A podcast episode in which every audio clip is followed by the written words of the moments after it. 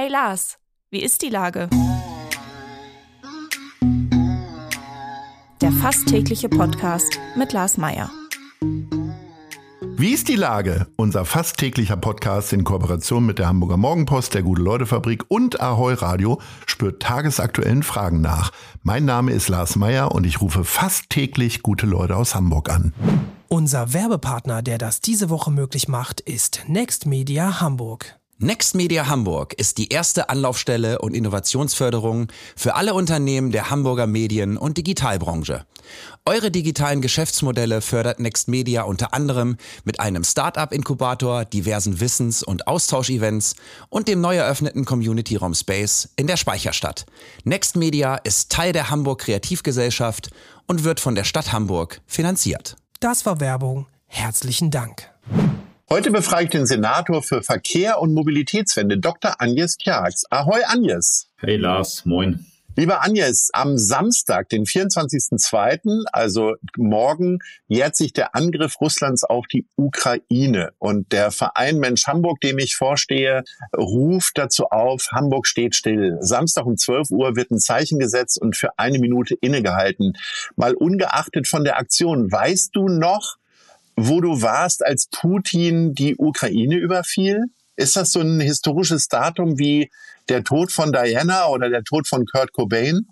Für mich ist das alles drei nicht mehr so erinnerlich. Ich weiß allerdings noch, wo ich beim 11. September war. Ui, wo warst du denn da? Da war ich nicht in meinem Zimmer und habe äh, Radio gehört und habe dann wie gebannt auf einen Nachrichtensender, der hieß ich weiß nicht, ob er damals auch schon NDR Info hieß, aber der umgeschaltet und ähm, bin dann zu meinem Vater hochgegangen und habe gesagt, jetzt beginnt gerade gleich der dritte Weltkrieg mhm. und er hat sich dann aber erstmal schlafen gelegt.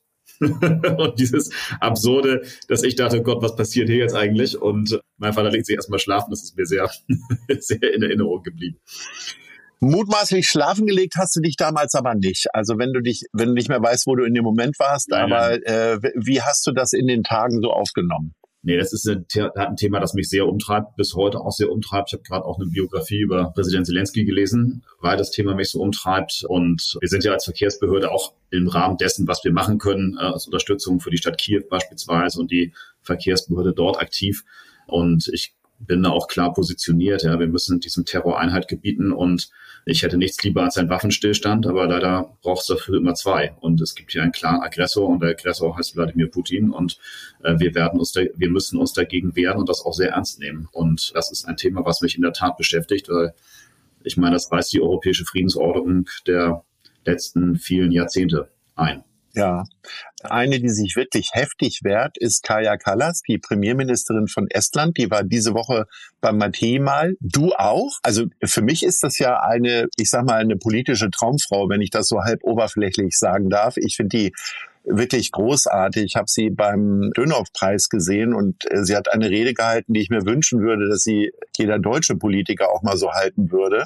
Äh, wie hast du sie da erlebt? Bist du auch ein bisschen verliebt, so wie ich? Ja, verliebt nicht, aber ich äh, schätze sie sehr als Politikerin und sie hat wirklich auch eine tolle Rede gehalten. Das muss man so klar sagen. Und es ist schon auch so, dass ich meine, die Deutschen und die Russen haben nun die Menschen, die zwischen Deutschland und Russland leben, in dem letzten Jahrhundert wirklich häufig belästigt mit ganz argen und üblen Überfällen. Und es ist sehr wichtig, dass wir diesen Menschen zuhören, was sie denken, wo sie stehen und was sie auch wahrnehmen. Und es ist nicht von ungefähr, dass ein Land, das eine ich weiß nicht, fast 30-prozentige russische Minderheit hat, äh, sich sehr genau damit beschäftigt und ein Land, was viel dichter an Russland dran ist, sich sehr genau damit beschäftigt, was da passiert und vielleicht auch andere Eindrücke noch hat. Und die Eindrücke, die bei uns schon ankommen, die sind ja wirklich ja hochgradig besorgniserregend. Sie fordern auch zum Handeln auf. Sie fordern dazu auf, aus unserer Bequemlichkeitsecke rauszukommen. Zum Teil sind wir das auch schon, aber ich glaube, wir müssen noch viel weiteren Weg gehen. Und da hat sie eine wachrüttelnde Rede gehalten und das ist auch sehr angemessen, der Situation sehr angemessen. Und zu Recht gab es am Ende, Standing Ovations. Und zwar nicht nur von mir, sondern von allen bis auf den Putin-Freunden von der AfD. Sprechen wir mal kurz über das Mathe mal. Äh, ist das am Ende so eine kreuzlangweilige Veranstaltung wie viele Veranstaltungen, die von außen total begehrt sind, wo nur sehr selektiv Leute eine Einladung bekommen und Karten bekommen? Du hast es durch dein Senatorenamt, schaffst du es jedes Jahr auf die Einladungsliste? Oder ist es auch etwas, wo du sagst, äh, das hat auch nur einen Spaßfaktor oder Unterhaltungsfaktor? Wenn es gut läuft, ist das eine tolle Veranstaltung. Und das gut laufen hängt maßgeblich davon ab, welche Gesprächspartner man links und rechts und gegenüber am Tisch hat. Sag mal, wenn das Menschen sind, mit denen man so gar nicht kann und auch das äh, sehr nicht geht, das hatte ich auch einmal von ich glaube, war zehnmal jetzt da ungefähr, ich habe es nicht genau gezählt, dann ist das auch ganz schön nervig. Aber wenn man tolle Leute hatte und als Senator ist das so, da ist man dazu aufgefordert, auch Menschen einzuladen, die sich besonders verdient gemacht haben, unsere Stadt, mit denen man äh, besondere Kontakte hat. Ich habe beispielsweise den Chef der Autobahngesellschaft eingeladen, die Infrastrukturvorständin äh, der DB Netz AG und einen Menschen, der sich äh, sozusagen sehr federführend um das autonome Fahren in Deutschland verdient macht. Und dann hast du natürlich eine Situation, in der ich sag mal, ich in Wahrheit auch arbeite. Ne? Also das ist äh, nicht nur sozusagen nur Spaß, sondern das ist dann schon auch, das ist eine angemessene Konversation, eine angenehme Konversation, auch eine interessante Konversation, aber es ist eben auch in meinem Fall auch eine Konversation, die in gewisser Weise die Stadt auch äh, voranbringen soll, weil dieses Mal ist natürlich auch dazu da, ja, Leute für die Stadt einzunehmen, äh, sie uns freundlich gesinnt zu stimmen. Und das ist eben auch Teil der Aufgabe. Und dann sind die Reden meistens sehr, sehr interessant, sehr, sehr beeindruckend. Der Bundeskanzler hat ja auch geredet. Es ist wichtig zu verstehen, ähm, was seine Perspektiven auf die Dinge sind. Dort war David Cameron vor dem Brexit-Referendum, hat geredet, nochmal für den Verbleib in der EU zu werben. Und das ist schon spannend, das dann auch hautnah mitzubekommen. Also unterm Strich, wenn es gut läuft und meistens läuft es gut, ist das eine ziemlich coole Veranstaltung für Menschen, die Politik machen. Aber ich sage dir auch den Disclaimer, also meine Frau war dieses Jahr nicht mehr dabei. Die hat dann gesagt, ich brauche diese gesellschaftlichen Großereignisse nicht zwingend immer. Naja, wahrscheinlich will auch jeder nur mit dir reden. Und ich weiß das selber. Ich arbeite ja auch mit prominenten Menschen zusammen. Die Begleitungen sind dann meistens sehr schnell kaltgestellt, kommunikativ. Ja, und das ist natürlich auch ein Problem, ne? Also das, oder was heißt ein Problem? Aber meine Frau ist cool aus ihrer eigenen Coolness und nicht, weil Agnes Tjax Agnes Tjax ist. Und wenn du dann da irgendwie so immer daneben stehst und da immer so ein bisschen doof vorkommst und andererseits habe ich eben auch Aufgaben da und die Aufgaben lauten eben, die Menschen, die ich dort eingeladen habe, mit denen auch so zu reden, dass es zum Vorteil Hamburgs am Ende ist und das ist eben Spagat, den kriegt man mal besser und mal schlechter. Nun wird am Samstag um 12 Uhr dem Ukraine-Krieg gedacht. In der Zwischenzeit seit Ausbruch des Krieges vor zwei Jahren ist eine ganze Menge passiert. Ja, nicht nur in Israel, sondern an vielen anderen Stellen. Hast du auch ein bisschen das Gefühl, dass das Ukraine-Thema so ein bisschen in der Nachrichtenhackordnung ein bisschen zu weit nach unten gerutscht ist? Und was können wir dagegen alle tun, außer jetzt am Samstag innehalten? Ja, ich weiß gar nicht, ob es gut ist, wenn sozusagen das Thema im Nachrichtenstrom immer völlig oben aufliegt, weil so ein Krieg nach zwei Jahren, der ist nun mal auch brutal, ekelhaft, in gewisser Weise natürlich auch ermüdend.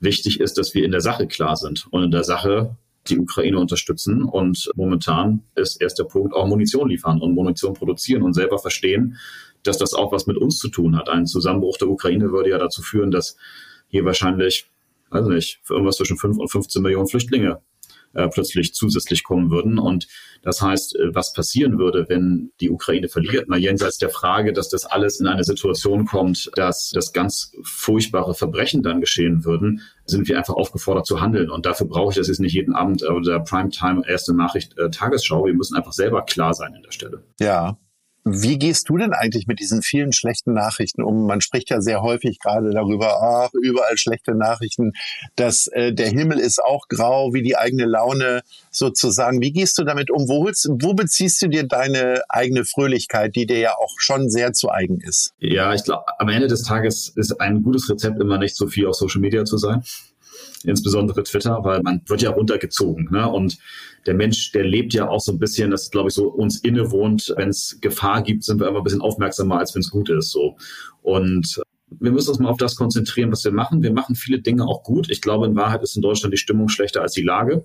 Und ich kann nur für mich sagen, auf das konzentrieren, was einem selbst wichtig ist. Das ist die Familie, das ist meine Arbeit, das ist mein Job hier als Senator. Und ja, versuchen einfach einen guten Job zu machen so. Und dann ehrlicherweise ist in zwei Wochen auch Frühling und dann geht die Stimmung auch insgesamt wieder bergauf. Wenn du schon nicht weißt, wo du vor zwei Jahren warst, weißt du denn, wo du am Samstag um 12 Uhr innehalten wirst oder stillstehen wirst? Das Gute ist, dass ich meistens am Wochenende erstmal einen ruhigen Angang habe.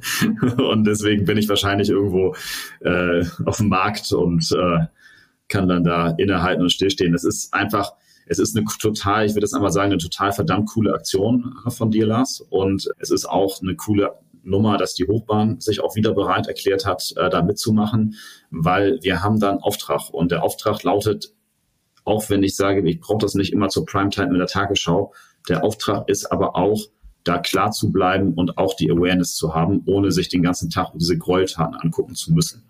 Und da hilft das einfach, da klar zu bleiben. Und deswegen finde ich das eine wichtige Sache.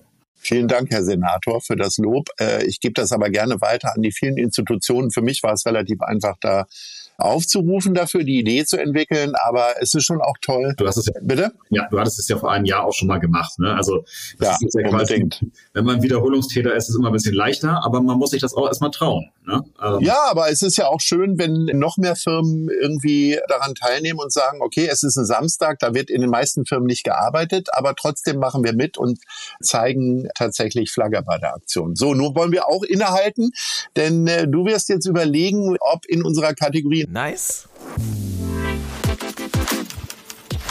oder Scheiß. Du etwas Positives oder Negatives sagen möchtest. Wen möchtest du loben oder kritisieren in dieser Stadt? Ja, ich habe schon mal gesagt, und es würde zu einigen schmunzeln, ich bin ja nicht so für die defizitorientierte Betrachtungsweise ähm, des Lebens und der Menschen und überhaupt.